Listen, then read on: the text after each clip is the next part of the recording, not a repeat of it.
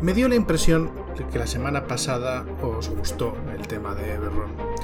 Y si no os gustó, pues a mí sí voy a hablar más del tema, como ya amenacé. Pero hoy nos vamos a introducir en los subterráneos de la biblioteca de Corranberg para buscar una serie de libros muy interesantes que amplían más el conocimiento sobre este fascinante escenario. Vamos para allá.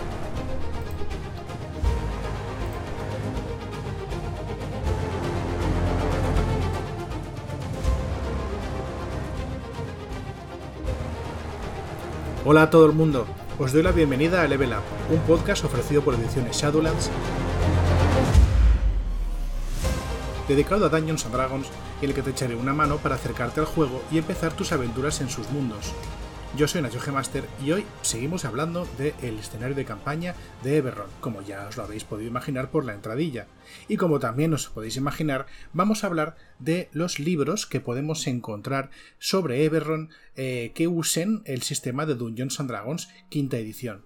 Y hoy, por una vez, no me voy a limitar solamente a libros oficiales de Wizards of the Coast, sino que también voy a hablar de varios libros que ha escrito el eh, creador del escenario, Keith Baker, que entre vosotros y yo, para mí, son tanto más oficiales que cualquier cosa que pueda haber eh, publicado la empresa madre.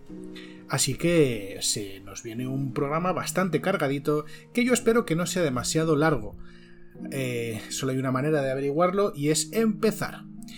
No sin antes recordarte que si entras en shadowlands.es barra levelup, puedes inscribirte a la lista de correo para saber cuándo aparecen estos magníficos programas que yo te hago y además eh, puedes, puedes llevarte, no, te vas a llevar una aventuraza de Dungeons and Dragons eh, que si no recuerdo mal es la escrita por Sirio Sesenra Cratea, una aventura muy guay que sin duda la podéis trasladar eh, a, este escenario de Everron, cosa que yo sinceramente os recomiendo, porque si escribe Sirio y encima está en Everron, pues ¿qué, le vas, ¿qué más le vas a pedir a la vida? Nada, no le puedes pedir nada más a la vida.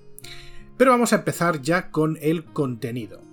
Eh, como sin duda sabéis, porque ya os lo habré dicho, porque soy un pesado, Everron es un escenario de campaña, bueno, yo y, Vanessa la semana pasada, Everron es un escenario de campaña que surgió para la tercera edición de Dungeons and Dragons. De hecho, se pretendía en su momento que fuese el escenario nativo para la eh, edición 3.5 de Dungeons and Dragons. Llegó un pelín más tarde que la 3.5 y por tanto no pudo ser, y además le pasó por encima la popularidad de otros escenarios de campaña, especialmente los Reinos Olvidados. Sin embargo, dejó una gran herencia de libros eh, allá por los, la primera década de los 2000 eh, que realmente son bastante, bastante guays. La mayoría de ellos tienen colaboración directa del creador del escenario, de Keith Baker, otros no y con un poco de experiencia sabes identificarlos sin siquiera saber eh, mirar quién los ha escrito por los contenidos que tiene y, los temas que toca. Pero eh, y, eh, estos libros no son fáciles de conseguir ya. Pensad que han pasado, pues dependiendo del libro concreto, pueden haber pasado 20 años desde que se editaron en papel son muy difíciles de conseguir, eh, muy caros y además de eso hay varios de ellos que jamás se editaron en castellano. Eh, con lo cual, pese a que yo os pueda recomendar que os intentéis hacer con estos libros, si os interesa el escenario de Everron, también soy consciente de que es muy muy complicado. En la DMs Guild, eh, la página donde se cuelgan los trabajos antiguos de la editorial y los de sus colaboradores, podéis encontrar muchos, si no todos, los PDFs eh, de, de de esta época, pero los libros físicos son mucho más complicados. Aún así, eh, yo creo que este programa no estaría completo si no os recomiendo el escenario de campaña de Everron para 3.5, para la edición 3.5 de Dungeons Dragons, que probablemente es la, fuente más completa de información que podéis tener sobre este escenario de campaña. Sin embargo, eh, vamos a hablar eh, de lo que nos ocupa, que es la quinta edición. El libro que adapta Everron a la quinta edición de Dungeons Dragons se llama Rising from the Last War. Everron Rising from the Last War. algo así como Alzándose de la Última Guerra. Y este libro pues tiene un nombre muy específico porque esto que habla de esta última guerra es una cosa que pasó, ¿vale? Es un evento eh, canónico que de hecho eh, prácticamente podríamos decir que da como entrada a, la época actual en la que nos estamos moviendo en Eberron. Porque veréis, el continente principal donde sucede eh, la acción, la mayoría de la acción en el mundo de Eberron, las historias de Eberron, es Corvaire. Supongo que en inglés se dirá otra manera, pero yo siempre lo he dicho así en castellano. Eh, Corvair es un continente que, si lo miras de cierta manera, puede recordarnos a la Norteamérica, ¿vale? A Estados Unidos y Canadá, si estuviese sola flotando en el océano, si no tuviese al subcontinente, eh, bueno, al sur de Norteamérica, vaya, y a Centroamérica eh, flotando, flotando hacia el sur, ¿no? Por así decirlo. Si solo cogiésemos esa parte de Norteamérica, Estados Unidos y Canadá, y la separásemos del continente americano, eh, eso sería más o menos Corvair, ¿de acuerdo? Si además empiezas a echar un vistazo al clima y tal, eh, cada vez hay más paralelismos. Corvaire ha estado gobernado durante la última era por una serie de naciones predominantemente humanas que se llamaban de manera general las cinco naciones. Estas cinco naciones formaron además eh, en su momento, antaño, el imperio de Galifar, pero un problema de sucesión y otro gran problema de testarudez provocaron que las cinco naciones se separasen y que guerreasen entre ellas por el derecho a constituirse en un nuevo imperio. Estas eh, naciones pelearon durante prácticamente un siglo unas con otras, devastando el continente en el proceso y creando pues, cicatrices y rencillas que aún hoy, años después de la guerra, siguen presentes, muy presentes, y que le dan un toque muy especial al escenario del que ya hablamos en su momento y del que volveremos a hablar. En, todo caso, nadie ganó la guerra, porque una de las naciones, Cire, eh, fue devastada por un cataclismo mágico de origen desconocido que eh, se llama vulgarmente el luto. El día en que la capital de Cire, Metrol, en medio de un gran asedio por parte de la nación de Karnat, fue arrasada por estas nieblas mágicas, se llama el Día del Luto. Todavía no se sabe qué ha pasado, no se sabe qué produjo el Día del Luto. Y esta, amenaza mágica desconocida llevó a las naciones, las antiguas naciones de Galifar, a las cinco naciones, a parar el conflicto y forzar un tratado. Forzar un tratado de paz llamado el Tratado de Trono Firme, donde no solamente estas cuatro naciones supervivientes se reconocieron entre sí, sino que además se forzó el reconocimiento de varias otras naciones que habían surgido a raíz de ese siglo de conflictos, y que ahora las eh, cuatro naciones de Galifar estaban demasiado débiles para poder eh, negar su, reconocimiento oficial, por así decirlo. Este tratado, el Tratado del Trono Firme, da inicio a la, a la era actual de Eberron, donde los personajes empiezan a jugar. Tened en cuenta que se trata de un periodo de posguerra muy duro, que ha sido terminado abruptamente por un cataclismo mágico cuya autoría se desconoce, y que no ha hecho prácticamente nada para enfriar los ánimos de los líderes militares o de aquellas facciones que querían encontrar algo en las ruinas de la guerra. Por tanto, esta paz que se está viviendo ahora en Eberron es increíblemente inestable y una chispa de cualquier tipo podría ser suficiente como para iniciar de nuevo las llamas del conflicto. Como ya os podéis imaginar de la conversación que tuve con Vanessa la semana pasada, Eberron es un escenario de campaña que está repleto hasta arriba de facciones eh, que luchan entre ellas en las sombras o notan en las sombras y de influencias que quieren llevar a un destino eh, pues a veces no demasiado halagüeño, a el continente de Corvaire y al mundo de Eberron en su conjunto. Es un lugar donde la intriga política tiene tanta o más fuerza que el poder mágico o el poder de las armas, y donde los villanos muy rara vez se van a revelar solo como una fuerza eh, bruta, una fuerza física a la que es posible patear, abrasar o apuñalar sino que normalmente vendrán también con un potente entramado eh, político o al menos con una conspiración detrás. Y esto es un poco lo que nos está vendiendo este libro. Rising from the Last War es una guía que nos explica, nos expone de una manera mm, no tan exhaustiva como la de tercera edición, pero aún así bastante, de una manera bastante eficiente, cómo es el entorno que nos vamos a encontrar.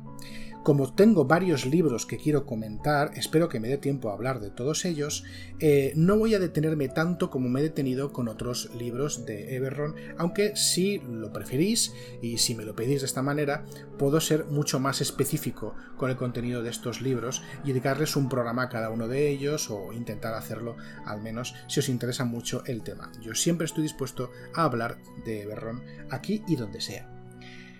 Vemos que el primer eh, capítulo de este libro nos habla de los personajes que podemos jugar en Everron. Y esto no solamente eh, habla de, eh, de las razas nuevas que nos podemos encontrar en, este, en, este, escenario, que como ya dije en su momento, se trata de los eh, replicantes, de estas humanoides que pueden cambiar de forma gracias a una supuesta herencia de sangre de doppelganger, a los cambiantes, que pueden o no ser descendientes de licántropos o el origen de los licántropos en Everron, pero son humanoides que pueden adoptar formas y actitudes animales, también los Kalastar, los descendientes de un grupo de humanos que se unieron en cuerpo y alma con criaturas psíquicas de un plano exterior, y los forjados, los seres artificiales eh, dotados de conciencia propia, creados para combatir en la última guerra y que ahora, sin un propósito, tienen que encontrar su lugar en el mundo. Pero esto no es todo porque las razas que encontrábamos en el manual del jugador aquí tienen diversos giros, eh, desde los elfos que se dividen en varias tribus, aquellos que se han asentado eh, pacíficamente en las tierras de otras especies o que comparten la tierra con los humanos en las cinco naciones de Galifar, pero también aquellos elfos que viven en la isla de Aerenal, donde han destilado una magia muy poderosa que permite trascender la muerte a sus, eh, a sus miembros más antiguos y conservarlos como ancestros vivientes a quienes consultar, los elfos de Valenar, que son nómadas guerreros que buscan emular y adorar a sus antepasados a través de proezas, o los Drow de las eh, espesas junglas de Shendrik, el continente que está al sur de Corvaire, donde se dice que hace muchos milenios fueron esclavizados por los gigantes. Los enanos de, de Eberron eh, son clanes militares y bancarios que desde su nación fortaleza de los baluartes de Mror eh, extienden grandes redes comerciales. Son un pueblo astuto, un pueblo orgulloso, que se sale un poco de esta idea de vikingos subterráneos forjadores de armas mágicas. Y tienen una cosa muy interesante y es su conflicto eterno con las criaturas que moran por debajo de la tierra y eh, este difícil, difícil conflicto que tienen entre ellos sobre si aprovechar las siniestras armas de estas criaturas o dejarlas donde las han encontrado. Los medianos de Eberron, aparte de aquellos eh, que viven en las ciudades de otras eh, las tierras de otras razas, eh, provienen en cualquier caso, su ascendencia viene de las llanuras de Talenta, un espacio enorme donde clanes de, de medianos crían distintas razas de dinosaurio para muchos fines distintos, desde el transporte hasta la alimentación y también, por supuesto, a la guerra.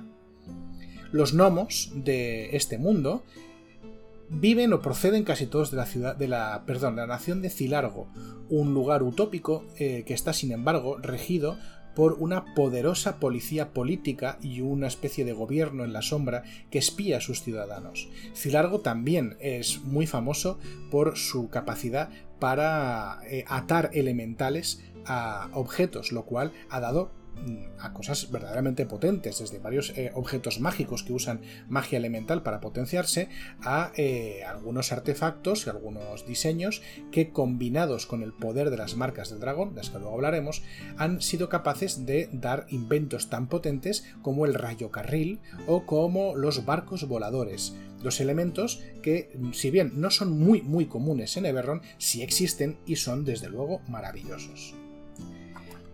Los, mm, otras razas como los eh, dracónidos o los Tifling son bastante escasos en, en pero también tienen su, lugar, también tienen su, espacio.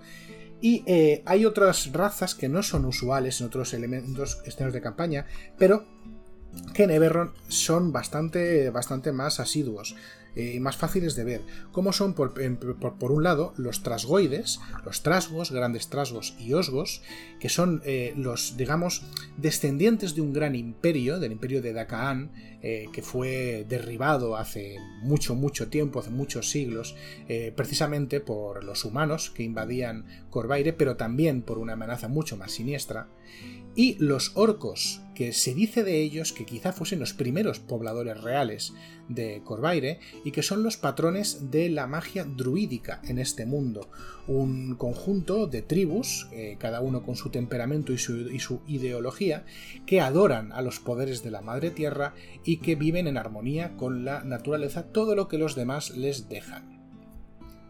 Hay otra, otras opciones de raza, por así decirlo, eh, que son las que corresponden a las marcas del dragón. Eh, mecánicamente hablando, cuando hablamos de las marcas del dragón, se traduce en, eh, digamos, subrazas. Como sabéis, cada una de las razas del manual del jugador tiene, eh, bueno, cada una no, bastantes de ellas, pero no cada una, tiene una serie de subrazas que se pueden escoger. Por ejemplo, los enanos tienen los enanos de las montañas, los enanos de las colinas. Bien, pues las marcas del dragón son una característica que acompaña a la raza en Everron. Pero el trasfondo va mucho más allá. Las marcas del dragón son una serie de marcas mágicas hereditarias que se transmiten por vía familiar, y aquellos que las lucen suelen ser objeto de las atenciones de las casas del dragón. Normalmente, cada una de las marcas se transmite solo dentro de los confines de una casa, que busca con mucho detalle quién va a aportar o quién va a engendrar a los, futuros portadores de la marca. Hay algunas marcas que ya no existen y hay una marca que, eh, que se está dividida en dos casas distintas. Las trece casas del dragón son grandes potencias económicas, ya que cada una de ellas domina hasta cierto punto eh, magia para eh, digamos, influir en un aspecto de la industria del comercio y luego, evidentemente, disponen de grandes, grandes recursos económicos, políticos y sociales para eh, asentar este, esta influencia. Son como megacorporaciones mágicas, por así decirlo. Así, dependiendo de qué casa del dragón estemos hablando, eh, vemos que todos sus miembros son de una raza o unas razas en concreta. En concreto, por, eh, ejemplo, la marca de la detección, que está, se, transmite dentro de la familia Medani, está compuesta íntegramente de semielfos, mientras que la marca de la curación, eh, dentro de la familia Jorasco, de la casa Jorasco, está compuesta íntegramente de medianos. Solamente humanos, enanos, elfos, medianos, semielfos y semiorcos eh, portan marcas del dragón. El resto de razas no eh, exhibe marcas del dragón, al menos en principio. Se pueden decir más cosas sobre este capítulo importantes, eh, por ejemplo, la posibilidad de lucir una marca aberrante, es decir, una marca del dragón que no está dentro de las, de las 12 marcas que son eh, mostradas o exhibidas por las casas del dragón y que por tanto eh, son perseguidas y cazadas, a veces porque son verdaderamente peligrosas y otras porque, bueno, por mantener las cosas en orden, por así decirlo. Seguro que estáis entendiendo lo que, a lo que me refiero. También tenemos un par de trasfondos nuevos, eh, muy interesantes, y creo que lo más guay que hay en este libro, algo que de hecho ha trascendido después a otros suplementos, es la clase del artífice. El artífice es una mezcla de arcanista e ingeniero. Es un personaje que es capaz de mezclar eh, la magia con la tecnología para crear objetos y preparados que canalicen magia pura. Es una clase que ya describí en su momento cuando hablé de las clases, creo que fue la primera, que, porque empieza por A, claro. Y bueno, pues os recomiendo que echéis un vistazo a ese programa para, ver con más profundidad eh, cómo es eh, el artífice. En términos de trasfondo, el artífice es algo muy, muy particular de Eberron, dado que en este mundo la magia ha sustituido a los avances tecnológicos en cuanto a objeto de progreso y de bienestar de todas las razas del mundo. Eh, esto no quiere decir que la tecnología no exista como tal, sí que existe, lo único que eh, en vez de tirar, por ejemplo, por, el vapor, ¿vale? O la pólvora, para impulsar estos, eh, objetos, estas ideas, ¿no? estos diseños, en Eberron los artífices y los artesanos mágicos han optado por usar un poder que tienen más a mano, que es la magia. Y de esta manera encontramos con que hay hechizos mágicos que son capaces de hacer las tareas que en nuestro mundo habrían hecho objetos más, eh, más mecánicos, ¿no? Por ejemplo, un lavaplatos. Aquí no hay un lavaplatos, aquí hay un objeto que le pones la vajilla encima y lanza un conjuro de sirviente invisible o de prestidigitación que lo que hace es limpiarte la vajilla, ¿de acuerdo? Eh, sin ir más lejos, hemos hablado antes de ellos, los rayocarriles son trenes increíblemente rápidos que en vez de funcionar eh, con vapor o con otra manera de impulsarse, tienen atado uno o varios elementales de aire que a través de sus poderes eléctricos pueden hacer mm, volar el tren sobre unas vías especialmente acondicionadas. Eh, por tanto, en Everron la magia y la ciencia son prácticamente la misma cosa, o mejor dicho, una es la sublimación de la otra. Eh, una ciencia suficientemente avanzada, pues no se entiende sin magia dentro de, de Everron. Por esto siempre digo que Everron no es steampunk, porque no cumple con algunos de los cánones del steampunk, sobre todo todo el tema del vapor y la tecnología y el carbón, eh, ni siquiera la pólvora, como os digo, no hay armas de pólvora en Everron. Eh, pero sí que existe mucho, eh, mucha tecnología, mucho aparato que está impulsado por magia, incluyendo cañones arcanos, muy parecidos a las armas de fuego, pero muchísimo, muchísimo más escasos, que lo que hacen es disparar ráfagas de fuerza mágica en vez de balas. Este capítulo también nos incluye una opción de juego muy interesante porque nos da la posibilidad de, por un lado, crear un, uh, un origen común para todo el grupo y por otro lado, dar cabida o dar una entrada a, eh, a, este fenómeno tan típico de Everron que son las facciones, que son los grupos a favor o en contra de los eh, personajes, dependiendo de qué palo vayan, y que se van a encontrar constantemente. Como digo, las facciones no es que solamente sean de villanos, como decía antes, es que también pueden ser de, gente que está gobernando o que intenta establecer un poquito de orden en Corvaire. Pero es que la diferencia entre un héroe y un villano, entre los malos y los buenos en Everron, es muy, muy, muy fina te puedes encontrar con una iglesia legal buena que de repente quiera matarte porque patata. Entonces eh, realmente es difícil hablar de buenos y malos en este setting. Eh, la cuestión es que los, eh, patrones de grupo se trata de entidades, de, facciones o de personas particulares que están interesadas en poner a trabajar el grupo, al grupo de aventureros por alguna razón en concreto. El uso de patrones, eh, como digo, eh, se incluye dentro de, las reglas de, Rising from the Last War, pero igual que sucede con el artífice, se incluyeron posteriormente en libros, eh, bueno, pues en libros más, más próximos ahora, ¿no? creo que ambas cosas, sin duda el artífice está en el libro de Tasha y creo que las reglas de patrones también están en el libro de Tasha. Sin embargo, incluso si habéis leído esas reglas de patrones en el Tasha, os recomiendo muchísimo que le echéis un vistazo a las reglas de patrones que vienen en Rising from the Last War porque hace referencia directa a las facciones que podéis encontrar en Everon. Y además todo el capítulo está eh, salpicado por varios titulares de artículos cortos de periódicos, porque sí, hay prensa escrita y muy muy extendida en Everron, eh, de periódicos eh, que os van dando varios, varias pistas o varios ganchos de cosas que están pasando o acaban de pasar en el escenario. Para ambientarse viene genial.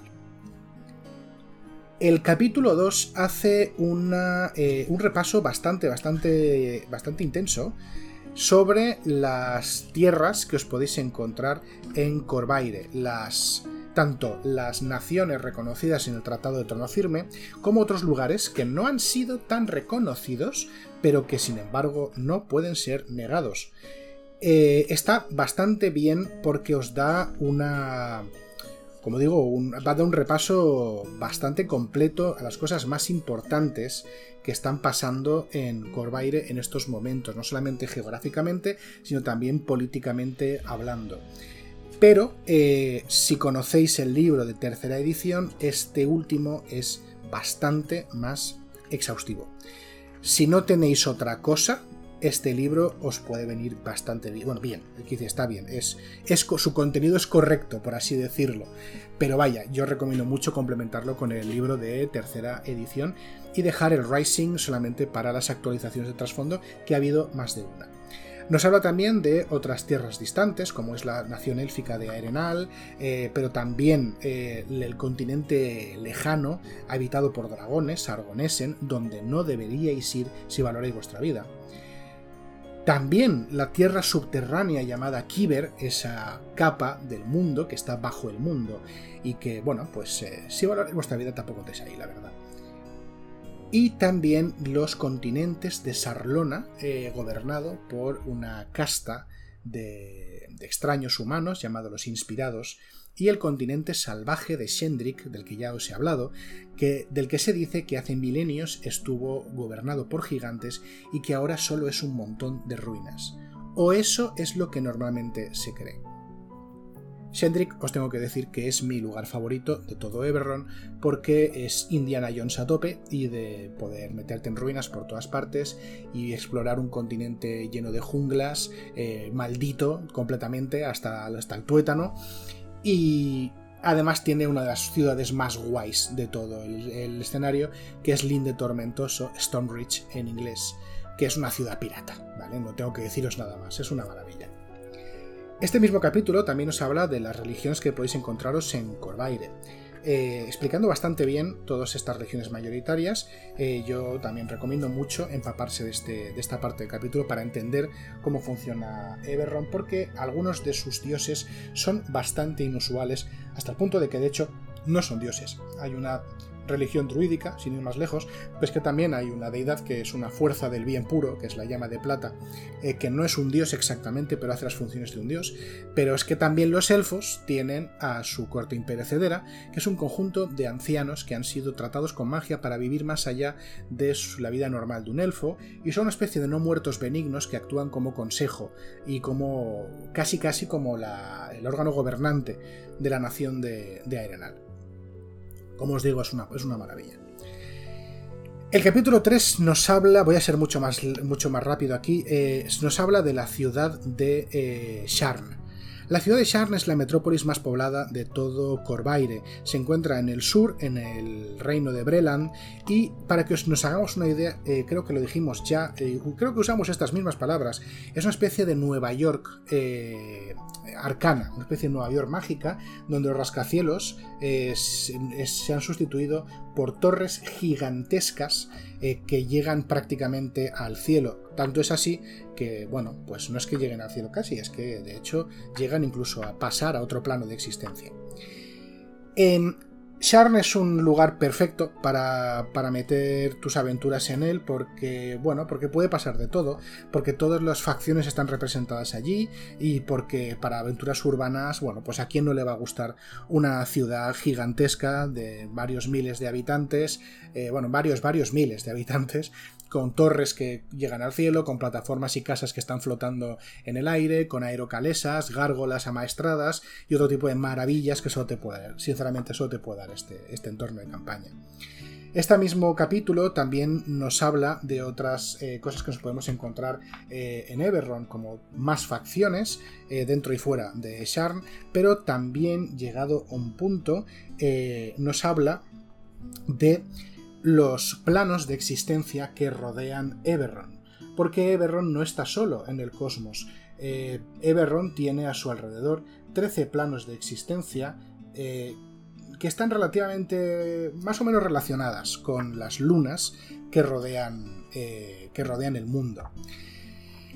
Los planos de existencia em, hacen que Eberron esté aislado, por así decirlo, del resto de la cosmología de Dungeons and Dragons. Si bien eh, lugares como Carcery o como el Limbo son comunes para otros escenarios de campaña, como Reinos Olvidados, pero también eh, para, pues no lo sé, eh, Greyhawk, por ejemplo, no me salía el nombre. Bueno, pues En este caso nos encontramos con que Eberron tiene su propia movida, ¿no? Está, no necesita la cosmología, la puedes usar si te da la gana, por supuesto, porque es tu partida, pero en principio la idea de Keith Baker al crear esto y que se mantuvo durante toda la, la edición de 3.5 fue que Eberron estuviese aislada del resto de, mundos de Dungeons and Dragons y realmente pues lo consiguió. Eh, ahora pues la cosa está intentando cambiarse para meter a una especie de multiverso, maneras de saltar de Eberron a otros mundos y de otros mundos a Eberron, pero a mí personalmente no me gusta mucho la idea. Eh, echar un vistazo a los planos de existencia pues vale bastante la pena, pero eh, se extiende muchísimo en otros, en otros libros que os voy a comentar a continuación. Dejamos la ciudad de Sharn para meternos en una pequeña aventurita de nivel 1, muy interesante, eh, que podéis usar como introducción a, las maravillas de este escenario de campaña. Y terminamos con el capítulo 5. En este capítulo 5 eh, se nos va a hablar de otros aspectos mecánicos eh, relativos a Eberron, como son los, eh, los, objetos mágicos y las formas de magia que hay aquí, incluyendo eh, cosas tan guays como los cristales dracontinos, son cristales de poder eh, mágico que se pueden encontrar en distintos lugares del escenario, y también los miembros protésicos, porque claro, si existen criaturas artificiales con vida y con inteligencia propia, ¿por qué no iban a haber brazos mecánicos que se armonicen con el espíritu de su portador? Pues claro que los hay. Decía que habíamos terminado, pero no es verdad, porque en el capítulo 6 vamos a encontrarnos un apartado con eh, un bestiario, con criaturas, eh, con aliados, con monstruos, con enemigos, que podemos ir sacando en nuestras, eh, nuestras aventuras.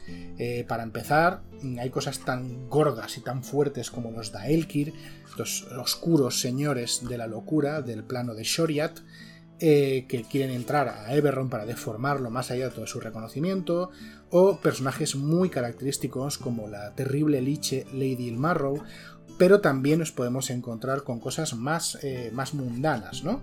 como son espíritus Quori, eh, pesadillas vivientes, vaya, o distintos tipos de Rakshasha, estos demonios con forma de tigre que son tan tan comunes en Eberron y tan importantes, incluyendo también otros personajes genéricos como por ejemplo artesanos mágicos eh, o eh, soldados forjados, que también son muy característicos de esta ambientación. Normalmente hoy ya tendría que estar acabando y eh, ya estaría eh, Joaquín con la musiquita, pero voy a tardar un pelín más porque os quiero hablar de otros libros que hay para quinta edición, esta vez escritos del puño y letra de Keith Baker. Aquí tengo que ser necesariamente rápido porque tampoco quiero extenderme muchísimo más, pero creo que valdrá la pena, aunque solo sea para que me digáis si queréis que hable con más detalle de alguno de estos libros, o bien, eh, bueno, para que los busquéis vosotros y les echéis un vistazo porque realmente vale la pena. El primero del que voy a hablaros es un libro que solamente, bueno, creo que se puede, se puede eh, solicitar su impresión pero lo podéis encontrar en la DMs Guild, como todos los demás de los que voy a hablar, que se llama eh, Miscellany. Morgrave, eh, la ciudad de Morgrave, eh, es, una, es una universidad, vaya, que se puede encontrar en la ciudad de Sharm. Lo que nos ofrecen en este, en este libro de unas 160 páginas es una revisión de las clases eh, de personaje, qué significan dentro de Eberron y también eh, una serie de arquetipos eh, para usar en las campañas de las partidas de Eberron de Dungeons and Dragons quinta edición. También nos dan una serie de ideas sobre culturas de Eberron, de qué manera se han actualizado estas culturas y cómo se han ajustado al escenario, a las reglas de Dungeons and Dragons quinta edición. Nos dan consejos para eh, ambientar nuestras partidas en ambientes de fantasía noir, eh, lo que decíamos, este pesimismo después de la Gran Guerra, eh, o de la Última Guerra, mejor dicho, estos secretos entre las distintas naciones, esta penuria que sufre la gente de, de a pie, porque para ellos puede que la guerra haya terminado, pero sus dolores no. Todo este ambiente oscuro, tétrico, pesimista, lleno de secretos y espías, eh, le da también un toque muy especial a Eberron y este libro nos ayuda a construirlo. Y eh, ya Por último, tenemos un último capítulo que nos da una especie de pequeña aventura eh, llamadas las Crónicas Gamshu, sin nada que ver con el sistema eh, del que nos habla todas las semanas Álvaro Loman, pero sí con su idea de investigación ¿no? a la vieja escuela. También muy Noir, por otra parte. Hay un segundo libro que me gusta mucho particularmente a mí, que se llama Everron Confidential Everron Confidential lo que nos dice eh, es, lo que nos ofrece, mejor dicho, es una mecánica muy ligerita que lo podéis adaptar a Everron, pero también a casi cualquier juego de rol, que en apenas 26 páginas nos da eh, una manera de jugar, de introducir y jugar eh, con los secretos de los personajes. Una cosa muy interesante, teniendo en cuenta el ambiente noir que tiene este, este escenario. Está muy bien, está muy bien. Es una mecánica muy sencilla. Eh, como digo, está pensada para Dungeons Quinta, pero se puede exportar a cualquier otro juego. Eh, y creo que puede, estar, puede darle un toque muy especial a, las partidas de Everron que se, basen más en la investigación y en este ambiente así de cine negro, más que en las partidas más de aventura típicas de Dungeons and Dragons. Y luego tengo otro libro que es una maravilla, que creo que, no, creo no, ya lo hablé en su momento, lo hablé la semana pasada con Vanessa, que es Dread Metrol Into the Mists. Dread Metrol es una especie de what if, una especie de planteamiento alternativo de qué hubiese pasado si, en el que Keith Baker nos, nos eh, propone qué hubiese pasado si el desastre que asoló eh, Metrol, que asoló la. Eh, ya me saldrá. Ya asoló la, la capital de Cire, perdón, no me salían las palabras, que asoló la capital de Cire, ¿qué hubiese pasado si esas nieblas místicas en realidad fuesen las nieblas de Ravenloft? ¿Qué pasaría si se hubiese abierto una conexión entre ambos planos que hubiese engullido Metrol? Y bueno, Metrol y el resto de Cire. Es muy interesante porque lo que nos propone es una ciudad que poco a poco va recurriendo, casi canibalizándose a sí misma, eh, va recurriendo a la magia de los artífices, a esta especie de tecnomagia, para eh, fortalecer no solamente a sus tropas y a la ciudad propiamente dicha, sino a su propia reina, la reina de Danel de Cire, se nos, eh, se nos, muestra a Daniel como una criatura que ha trascendido su humanidad, mezclando su carne con metal y con magia. Y una ciudad que está permanentemente en asedio eh, por parte de las fuerzas de Karnath, que no sé si os acordáis, es este mismo país que usaba a no muertos voluntarios eh, para combatir. Así que imaginaos un ejército de personas de almas en pena eh, que comandan no muertos, que están asediando a una gran ciudad, eh, también llena de almas en pena, y que cada vez recurre más a la magia y el metal para poder sobrevivir. Pues eso es un poco lo que te está ofreciendo este, este suplemento. Las primeras 50 páginas eh, son todas de, ambientación y dan algunas ideas mecánicas, así como cuál puede ser el papel de las distintas facciones que pueden estar presentes en Metrol, en este Metrol maldito. Y eh, posteriormente, y hasta llegar hasta el final del libro, que creo que son. A ver, lo miran un, son un poquito más de 100 páginas. Eh, habla, nos da una, una, aventura, ¿vale? Una aventura, pues eso, unas 50 páginas para meter una, una aventura en, en este escenario. Está muy guay. Este último mm, me parece más café para los muy cafeteros, más que nada porque nos habla de, cosas que necesitas conocer un poco el escenario para disfrutar, ¿no? O, ser fan de, tanto de Everron como de Ravenloft para verle la, gracia a todo esto. Pero me, gustan mucho los tres. Eh, tened en cuenta que, dado que son eh, libros que han sido realizados por el estudio de Keith Baker, eh, los tres libros tienen una, maquetación bastante correcta, pero un poquito más modesta que lo que estamos acostumbrados a ver en los libros de Dungeons and Dragons quinta edición. Aún así, el contenido vale mucho la pena. Y son tres libros bastante pequeñitos. Como os digo, Everron Confidential son 26 páginas, Morgrave 164 eh, y Dread Metrol 100 y pico, 112 de hecho. Así que, bueno, para echarles un vistacillo, pues vale bastante la pena si os gusta eh, el escenario. Pero luego tenemos a las dos joyas de la corona.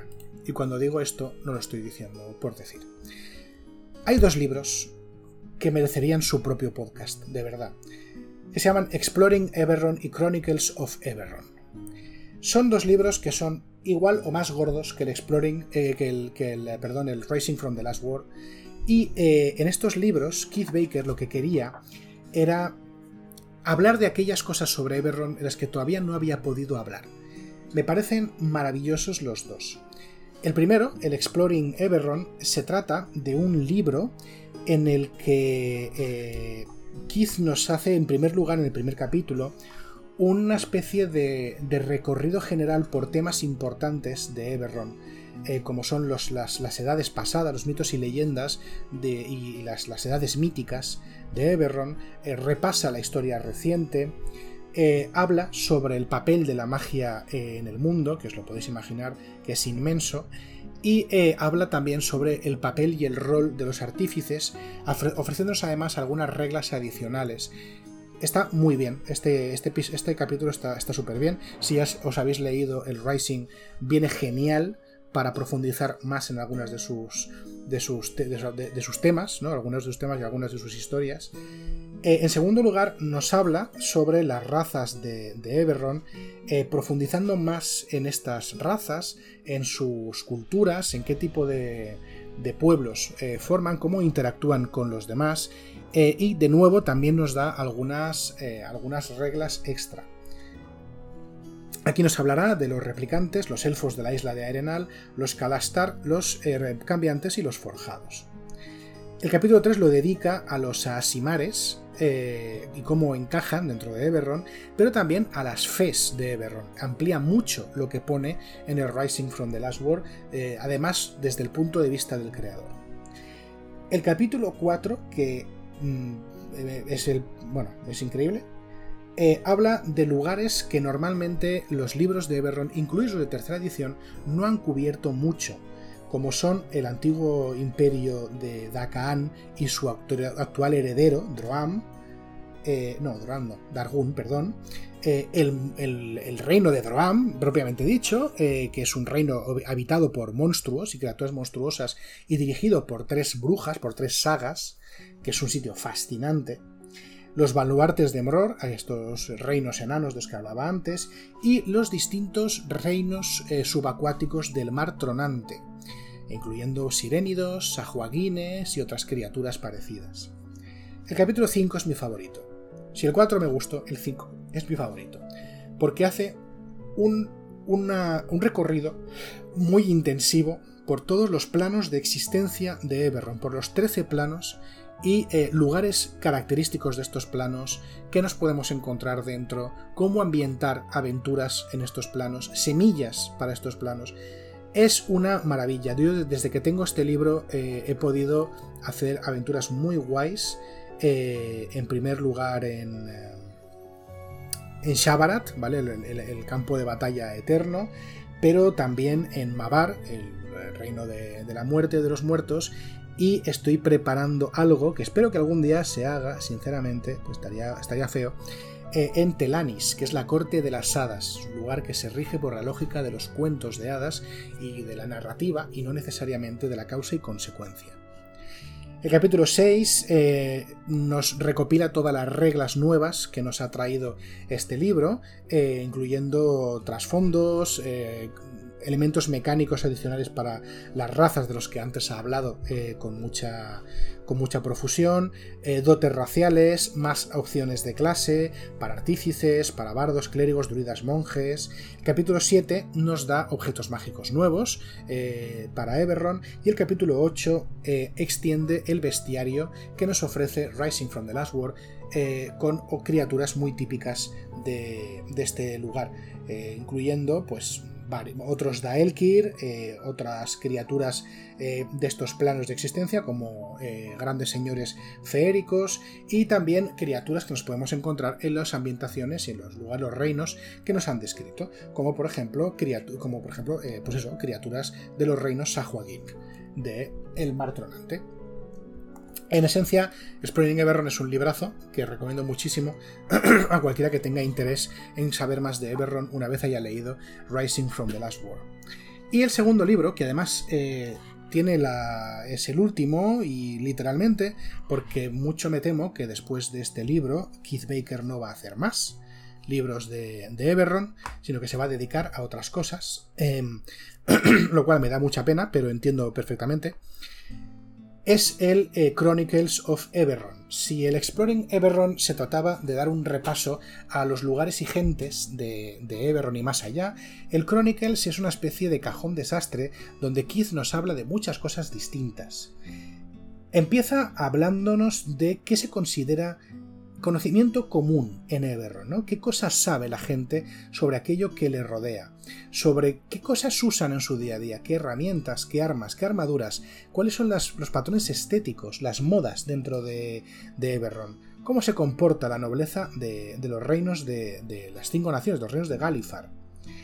Luego también nos habla de cómo añadir eh, los linajes, las razas, a, Eberron. Algunas razas de las que se ha hablado muy poco en nuestros libros oficiales, como los Genasi, los Arakokra, los Kenku, y algunos de los que sí que se ha hablado, pero que vale la pena seguir hablando porque son fascinantes, como son las, propias razas eh, del mundo de Eberron, entre ellas las, eh, los replicantes y los forjados.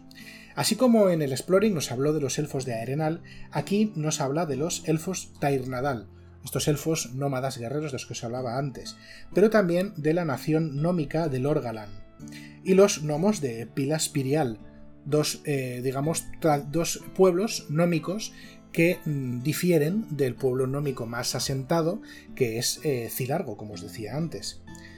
Habla largo y tendido sobre los distintos aspectos de los dioses oscuros de Eberron, de los eh, seis oscuros que como os habéis imaginado también son sus cleros, sus cultos, también son una fuente excelente de villanos y de tramas para todo lo que tenga que ver con Eberron. Yo los uso con mucha, con mucha frecuencia y es especialmente guay todo lo que habla sobre el viajero, uno de mis dioses favoritos de este, de este mundo.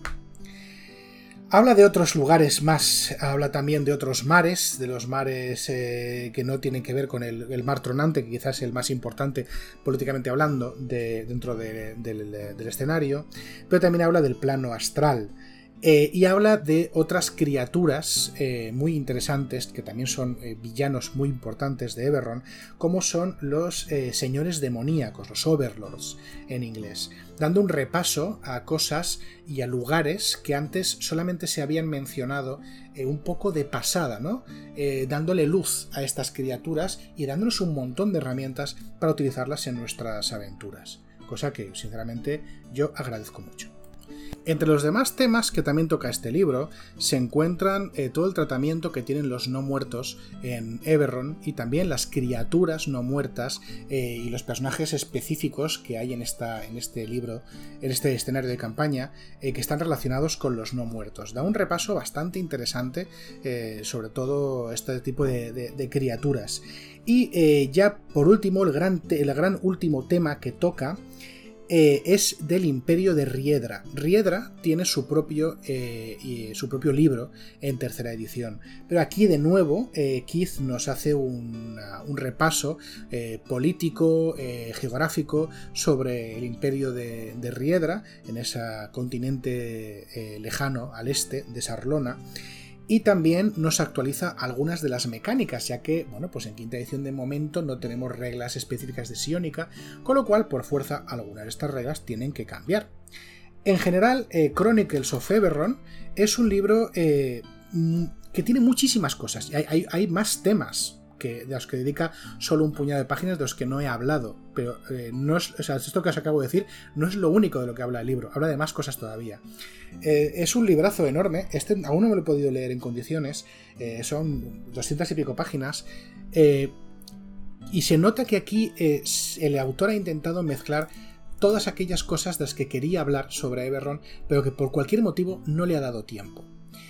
Eh, aún así sigue siendo maravilloso, sigue siendo un contenido excelente y sinceramente creo que eh, con el Racing from the Last War, estos dos libros de Keith Baker, Exploring Eberron y Chronicles of Eberron, y ya si queréis mucho café, el Morgrave Miscellany, podéis... Mm, podéis haceros una idea muy, muy, bueno, muy aproximada, no, muy completa, al revés, muy completa, de todo lo que os puede ofrecer este escenario de campaña. Aún así, la tercera edición mm, es para, como para echar un buen vistazo, sobre todo al básico, porque mm, creo que es la, edición que mejor, mejor, encapsula y mejor recoge todo el conocimiento que se puede tener sobre el escenario. Pero bueno, si os queda muy lejos, pues os recomiendo muchísimo eh, estos libros de quinta edición. La única pega, la única pega, queridos y queridas y querides míos, es que están en inglés. Eso puede limitar mucho el acceso a este contenido. Pero si no fuese por eso, eh, bueno, pues no puedo recomendarlos más. Y para cualquier otra cosa, pues ya sabéis, está Level Up. Preguntad a placer, porque si hay algo que me gusta en esta vida a mí es hablar de Everron. Y agradeciendo que me hayáis aguantado durante un programa más largo de lo normal, me voy a despedir y citándos aquí la semana que viene.